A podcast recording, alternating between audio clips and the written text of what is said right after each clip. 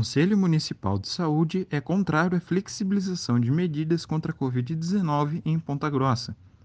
Em decreto publicado no dia 29 de outubro, Ponta Grossa revogou medidas restritivas contra a Covid-19, entre elas a exigência do passaporte de vacinas em eventos e limites de públicos.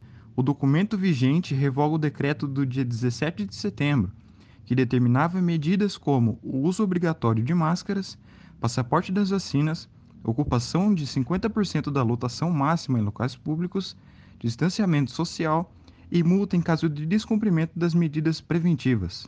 Jefferson Palhão, presidente do Conselho Municipal de Saúde, aponta que apenas a exigência de máscaras em locais públicos, sem outras medidas mais restritivas, não será o suficiente para evitar a disseminação do coronavírus. Do nosso ponto de vista do Conselho, não vai acontecer com eficácia. Por quê? Olha, está liberado, está para ter show em Ponta Grossa, e agora show sem limite de público, sem exigir o, o passaporte da vacina.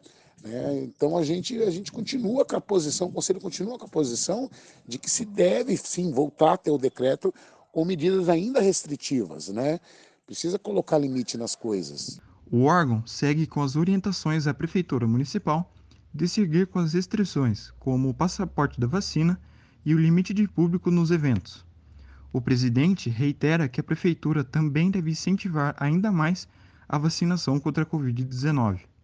O Conselho continua orientando que se tenha limite de, de, de público nos eventos, que é, seja exigido o passaporte da vacina, o Conselho continua orientando, na mesma orientação, o Conselho pede para a Prefeitura ainda intensificar ainda mais as campanhas, né, é, dizendo que a vacina é importante, que a vacina é segura, porque ainda tem gente que não se vacinou, tem gente que não quer se vacinar, tem gente que ainda quer escolher a marca da vacina, né, as pessoas, então é, difícil, né, a gente não pode, a gente não, eu acho que a gente não está nesse patamar, nesse luxo de uma população 100% imunizada, a gente não alcançou isso.